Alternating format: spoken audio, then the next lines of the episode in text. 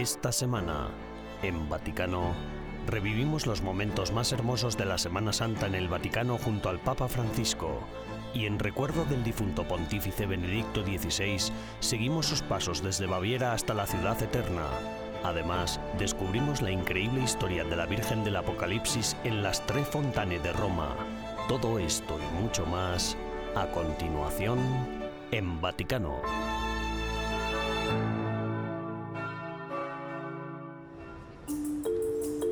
Este año, la Semana Santa comenzó con una buena noticia. Después de que el Papa Francisco fuera hospitalizado durante tres días el 29 de marzo con dificultad respiratoria, se le permitió abandonar de nuevo el hospital el 1 de abril, víspera del Domingo de Ramos. El pontífice celebró la Santa Misa en la Plaza de San Pedro junto a fieles llegados de todo el mundo a la ciudad eterna con motivo de la Semana Santa. El jueves santo, la Iglesia conmemora la última cena y recuerda la institución del sacerdocio por Jesucristo. Por ello, en la Basílica de San Pedro, Francisco dirigió unas palabras de agradecimiento a todos los sacerdotes. Gracias. Gracias por la vuestra testimonianza.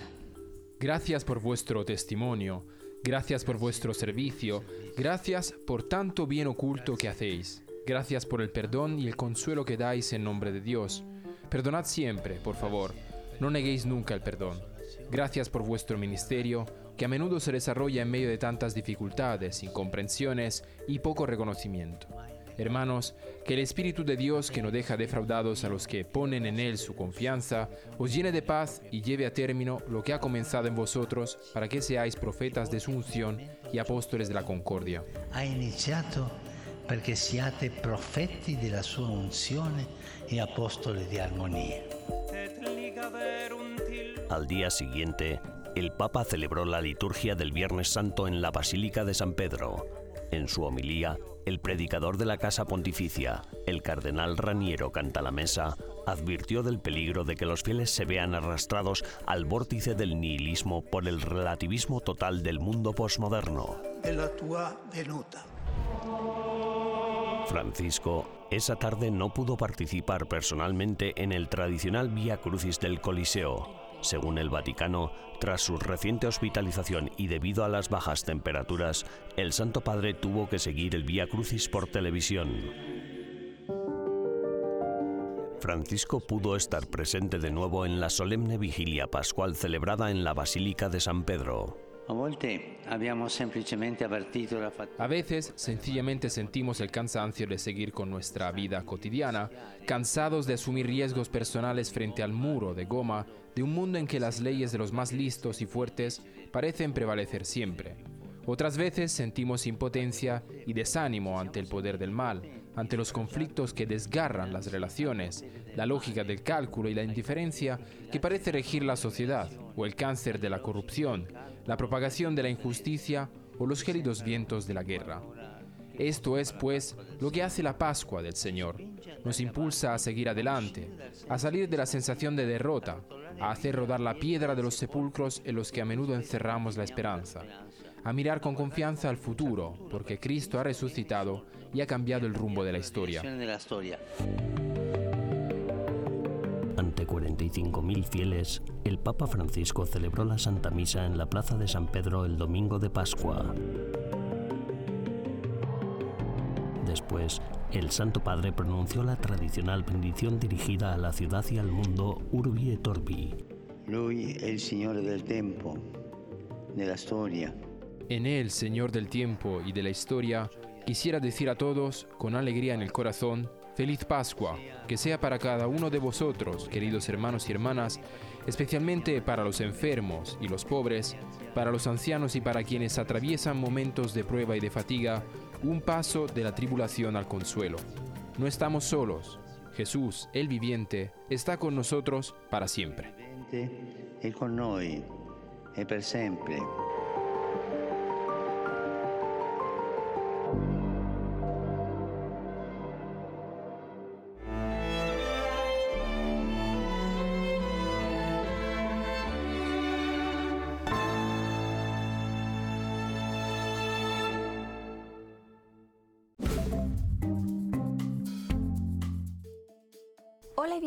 Las novedades del Vaticano de esta semana, las noticias más relevantes del Santo Padre y del Vaticano.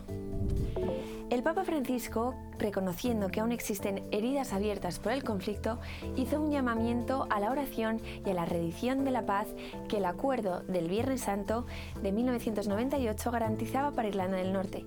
El pontífice, tras el rezo del rey Nacheli en Roma, dijo, con espíritu agradecido, rezo al Dios de la paz para que lo conseguido en aquella transición histórica se consolide en beneficio de todos los hombres y mujeres de la isla de Irlanda. La violencia escala a ritmo preocupante en Nigeria. Al menos 94 personas han muerto en el estado de Benue en una serie de ataques mortales contra comunidades cristianas durante la Semana Santa. Nigeria tiene una población de más de 200 millones de habitantes, dividida casi a partes iguales entre cristianos y musulmanes. Los cristianos sufren persecución en el norte de mayoría musulmana, donde se ha impuesto la Sharia en varios estados, y en el cinturón central de Nigeria, donde el norte musulmán se topa con el sur cristiano. 60 años después de su publicación, Paz en la Tierra, la Pache Minterris de San Juan 23, conserva una actualidad en este mundo que no consigue desarmar el corazón. La encíclica apareció en uno de los momentos más graves de la Guerra Fría se publicó meses después de la crisis de los misiles en Cuba, desencadenada por la construcción de emplazamientos para misiles nucleares soviéticos en la isla, cercana a los Estados Unidos. El texto aborda el tema de la paz y se extiende a la compleja red de relaciones que abarca desde el nivel interpersonal hasta las relaciones entre Estados. También lanza una clara advertencia para superar la lógica de construir relaciones basadas en el miedo y no en la confianza.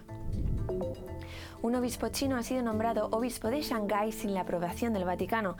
El informe afirma que el obispo Joseph Shenbin de Haimen fue nombrado para dirigir la diócesis de Shanghái por el Consejo de Obispos Chinos, la conferencia episcopal sancionada por el Estado. Además, Shenbin es el presidente del Consejo de Obispos Chinos. El portavoz del Vaticano, Matteo Bruni, declaró el martes que la Santa Sede había sido informada hace unos días de la decisión de las autoridades chinas de trasladar a Shenbin de Haimen a Shanghái y que no fue más que por los medios de comunicación que se enteraron de la reciente toma de posesión. En su mensaje de Pascua 2023, el cardenal Peter Evere Okpaleke afirma que los nigerianos atraviesan un valle de tinieblas y critica las elecciones generales del 25 de febrero en el país más poblado de África, calificándolas de broma pesada. A pesar de los desafíos, el cardenal cree que una nueva Nigeria se alzará y brillará con gloria pascual gracias al poder de Dios activo en nuestra tierra. Una nueva Nigeria que se aproxime al sueño de una sociedad en la que los ciudadanos vivan decentemente. Una nueva Nigeria en la que la justicia y la rectitud fluyen como el agua de un torrente inagotable. Gracias por acompañarnos durante las novedades del Vaticano de esta semana. Les ha informado Almudena Martínez Bordiú para EWTN Vaticano.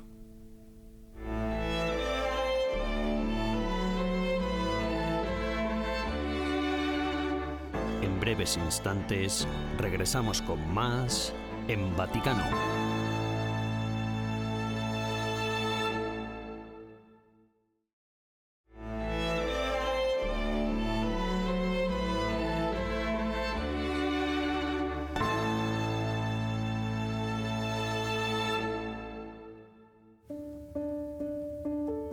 Cuando el Papa Benedicto murió en Roma, los habitantes de la ciudad eterna dijeron que era la segunda vez que hacía llorar a la ciudad. La primera vez que Roma lloró por el Papa alemán había sido casi diez años antes. El 28 de febrero de 2013, el hombre que había hecho historia partía del Vaticano en un helicóptero blanco como la nieve.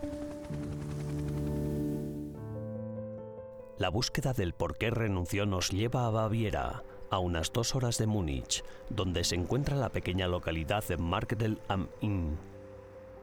En esta casa nació Joseph Ratzinger el 16 de abril de 1927. Marketel am Inn es solo una de las muchas estaciones en el viaje de esta familia. Hay algunos recuerdos de cómo el muy pequeño José celebró aquí la Navidad por primera y segunda vez, de cómo se paró delante del árbol de Navidad con sus ojos abiertos y también de cómo experimentó aquí la iglesia. Él, el hombre de las palabras, de los libros, aprendió a hablar y a creer aquí, en medio de una familia que se mantenía muy unida. Ratzinger fue bautizado la misma noche en que nació, el actual obispo de la diócesis natal de Ratzinger, Monseñor Stefan Oster, recuerda otro lugar que tuvo una gran influencia en el futuro papa. Decía una y otra vez, Altotting es mi lugar espiritual. Sus experiencias infantiles, más hermosas y tempranas, están relacionadas con Altotting. Siempre decía, y considero que esto no es insignificante para su espiritualidad, que aprendió la dimensión maternal de la Iglesia a través de Altotting. Finalmente, además, procesó y articuló esto de manera teológica. Según los bávaros, Altonting es el lugar de peregrinación más importante de Alemania. La gente lleva peregrinando a la pequeña ciudad desde 1489 y ahora un millón de peregrinos de todo el mundo acuden aquí cada año. Justo un año después de su elección como papa, Benedicto XVI también regresó allí.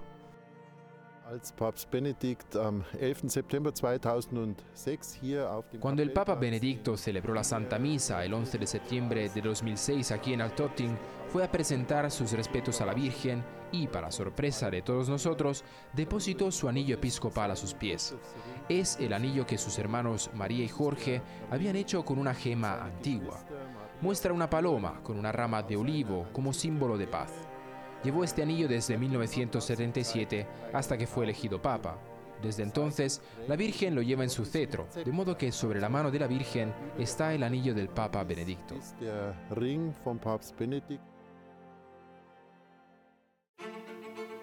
En Marketel nos encontramos con Peter Seawald. Ningún otro periodista estuvo tan cerca del Papa. Publicó varios libros de entrevistas con el cardenal Ratzinger, al igual que también lo hizo cuando era el Papa Benedicto XVI. La extensa biografía de Seawald sobre el Papa alemán se publicó en 2020.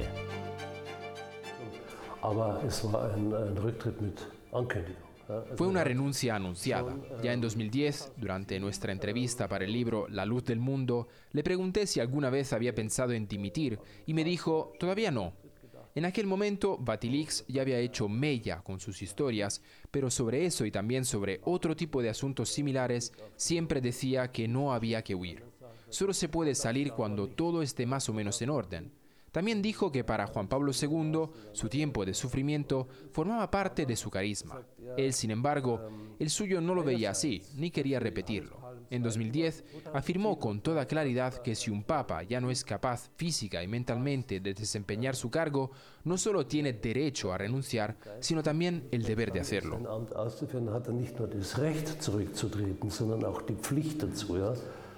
¿Ha perjudicado esta decisión al papado? Es una pregunta difícil. Si antes era verdad que al vicario de Cristo solo lo quitaba Cristo mismo, Dios mismo no puede decidir por sí mismo. Es muy importante reconocer que el Papa Benedicto estaba gravemente enfermo, no solo por su afección cardíaca, no solo por su ojo izquierdo del cual no veía, ni solo por sus constantes dolores de cabeza, también padecía ya de Parkinson. Él notaba que le fallaba la memoria y sobre todo, cosa que más tarde me reveló, unas semanas antes de su muerte, que sufría de insomnio desde 2005, ya después de la Jornada Mundial de la Juventud en Colonia. Todos los rumores de que había otras razones para su dimisión, por ejemplo, Patilix, una conspiración o incluso un chantaje, todo era auténtica patraña que no se correspondía con la verdad.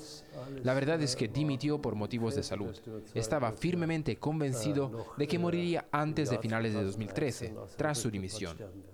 La renuncia fue un alivio para Benedicto, dice Peter Seawald, y tuvo cuidado con lo que decía sobre su sucesor, el Papa Francisco. Siempre he intentado, como periodista, sonsacarle algo sobre este tema, y siempre me ha dicho que no Nunca quiso dar la impresión de ser una especie de papa en la sombra, comentando la conducta de su sucesor en el cargo. No había nada que sonsacarle, aunque sin duda estaba claro que cosas como la retirada del libre acceso a la misa en latín antiguo le afectaba profundamente. Sin embargo, juró obediencia a su sucesor antes incluso de conocerlo. Hasta la fecha, el Vaticano carece de normas oficiales que sirvan de guía en caso de que se produzca otra renuncia papal. Pero que los futuros pontífices también puedan renunciar a su cargo ya no es inconcebible, gracias al Papa de esta pequeña ciudad bávara, cuya decisión revolucionó el papado.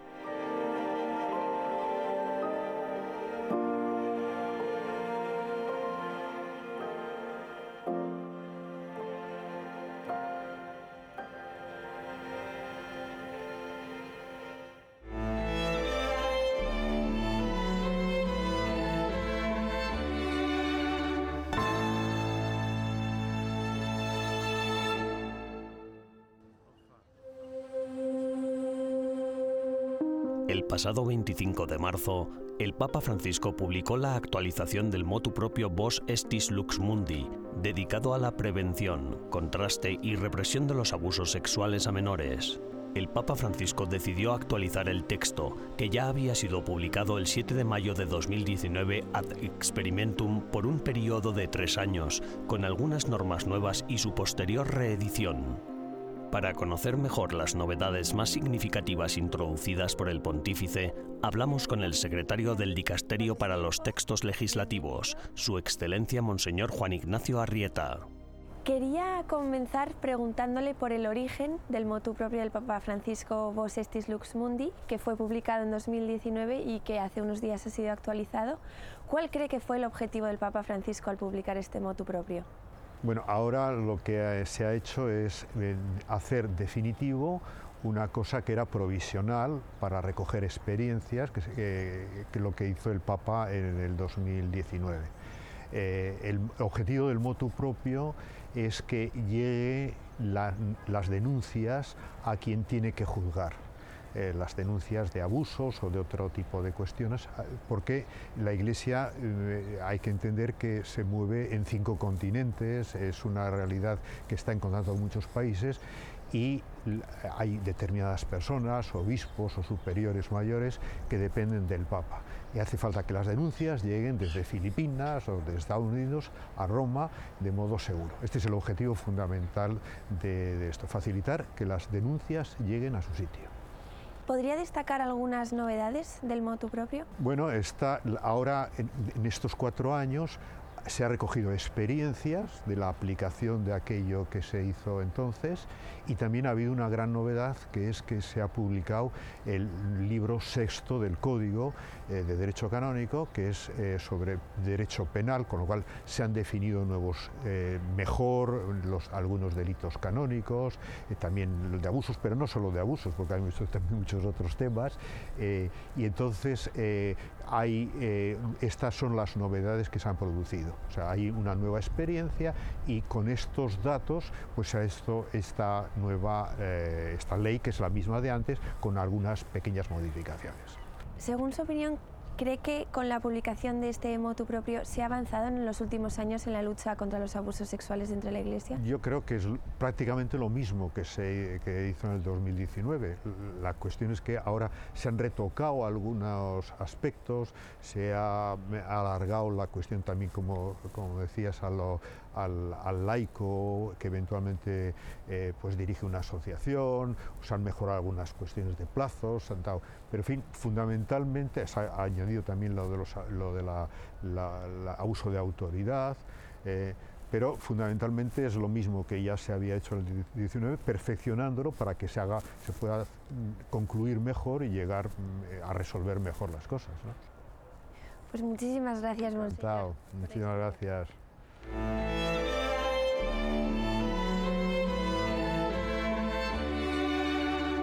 Tras una breve pausa, regresamos con más en Vaticano.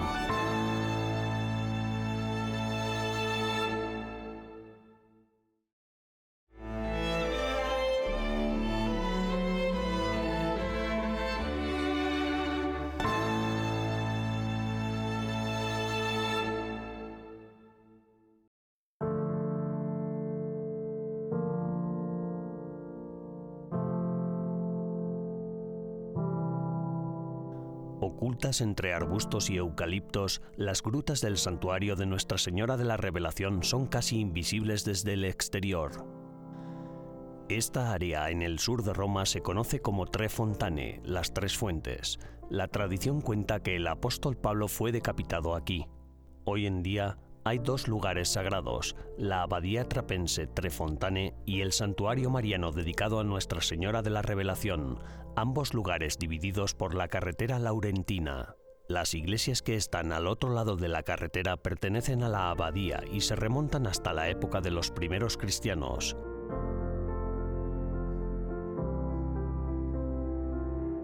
Sin embargo, el santuario de Trefontane solo tiene 70 años, pero a pesar de su relativa modernidad, la historia de lo que ocurrió aquí es tan increíble como el martirio de San Pablo.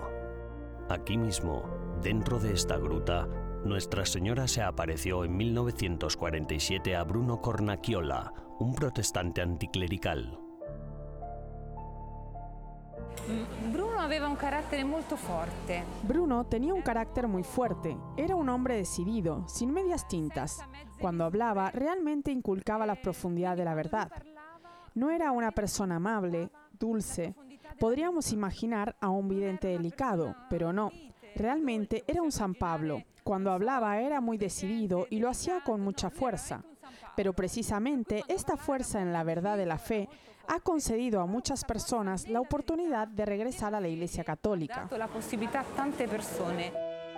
En 1947, Bruno tuvo un papel importante en la séptima comunidad protestante adventista. El 12 de abril vino aquí con sus tres hijos, dejó a los niños jugando con una pelota y comenzó a preparar un discurso para una conferencia. En este discurso quería desacreditar a la Iglesia Católica y probar que la Inmaculada Concepción y la Asunción Mariana al cielo eran mentiras inventadas por el clero. Nuestra Señora hace 71 años vino aquí para llamar a una persona que estaba luchando contra la Iglesia. Pretendía amenazar al Papa Pío XII, pues con la Biblia en su edición protestante no creía en los dogmas marianos ni en sus privilegios. Mientras Bruno estaba escribiendo el discurso, dejó de oír a sus hijos jugar, por lo que los buscó y para su diversión los encontró arrodillados frente a una gruta, rezando y repitiendo, Hermosa señora, hermosa señora. Ella dice una frase muy fuerte, me persigues, pero ahora es suficiente. Regresa al santo redil celestial en la tierra. Por lo tanto, Nuestra Señora llama a la Iglesia Católica el Sagrado Redil, y por lo tanto, este lugar es un lugar de gran conversión, un reclamo para la verdad de la Iglesia Católica. La Virgen María dice que la verdadera iglesia de su Hijo se basa en tres pilares fundamentales, el amor a la Eucaristía, el amor a la Inmaculada y el amor al Santo Padre. Aquí están las bases fundacionales de la Iglesia Católica, ya que Bruno estaba fuera de la misma y Nuestra Señora lo llama.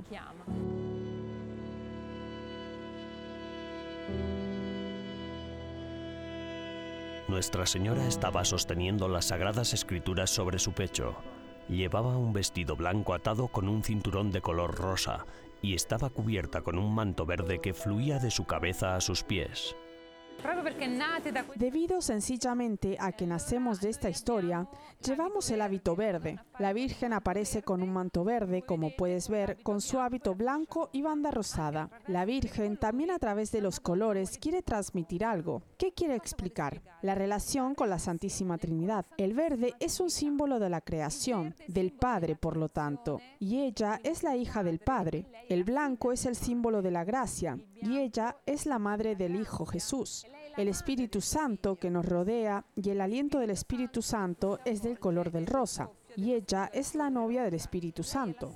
Así es como la Virgen María, también a través de los colores, quiere indicar su particular relación con la Santísima Trinidad. Con la Santísima Trinidad.